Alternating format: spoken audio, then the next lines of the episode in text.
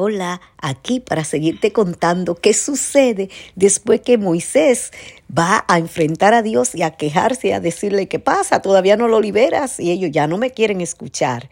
Y dice Jehová a Moisés, mira, yo te he constituido Dios para Faraón y tu hermano Aarón será tu profeta. Tú dirás todas las cosas que yo te mande y Aarón tu hermano hablará a Faraón para que deje ir de su tierra a los hijos de Israel, y yo endureceré el corazón de Faraón, y multiplicaré en la tierra de Egipto mis señales y mis maravillas.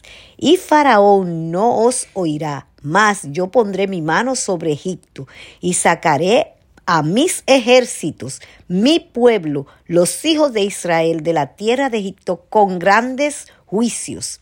Y sabrán los egipcios que yo soy Jehová cuando extienda mi mano sobre Egipto y saque a los hijos de Israel de en medio de ellos. E hizo Moisés y Aarón como Jehová les mandó, así lo hicieron. Era Moisés de edad de ochenta años y Aarón de edad de ochenta y tres cuando hablaron a Faraón. Habló Jehová a Moisés y Aarón diciendo, Si Faraón os respondiere diciendo, Mostrad milagro, dirás Aarón, toma tu vara y échala delante de Faraón para que se haga culebra. Vinieron pues Moisés y Aarón a Faraón e hicieron como Jehová lo había mandado. Y echó Aarón su vara delante de Faraón y de sus siervos y se hizo culebra.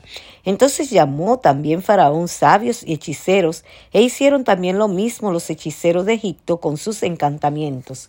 Pues echó cada uno su vara, las cuales se volvieron culebras, mas la vara de Aarón, de Aarón devoró las varas de ellos. Y el corazón de Faraón se endureció y no los escuchó como Jehová lo había dicho.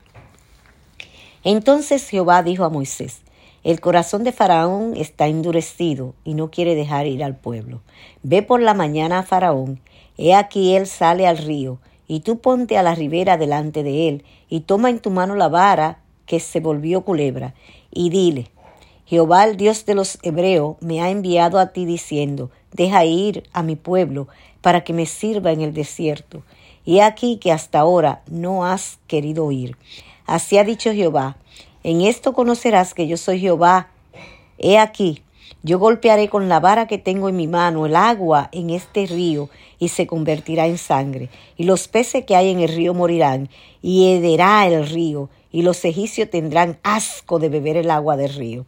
Y Jehová dijo a Moisés, di a Aarón, toma tu vara y extiende tu mano sobre las aguas de Egipto, sobre sus ríos, sobre sus arroyos, sobre sus estanques y sobre todos sus depósitos de agua, para que se conviertan en sangre y haya sangre por toda la región de Egipto, así en los vasos de madera como en los de piedra. Y Moisés y Aarón hicieron como Jehová lo mandó, y alzando la vara golpeó las aguas que había en el río, en presencia de Faraón y de sus siervos, y todas las aguas que había en el río se convirtieron en sangre. Asimismo los peces que había en el río murieron, y el río se corrompió tanto que los egipcios no podían beber de él, y hubo sangre por toda la tierra de Egipto. Y los hechiceros de Egipto hicieron lo mismo con sus encantamientos, y el corazón de Faraón endureció y no los escuchó como Jehová lo había dicho. Y Faraón se volvió y fue a su casa, y no dio atención tampoco a esto. Y en todo Egipto hicieron pozos alrededor del río para beber, porque no podían beber las aguas del río.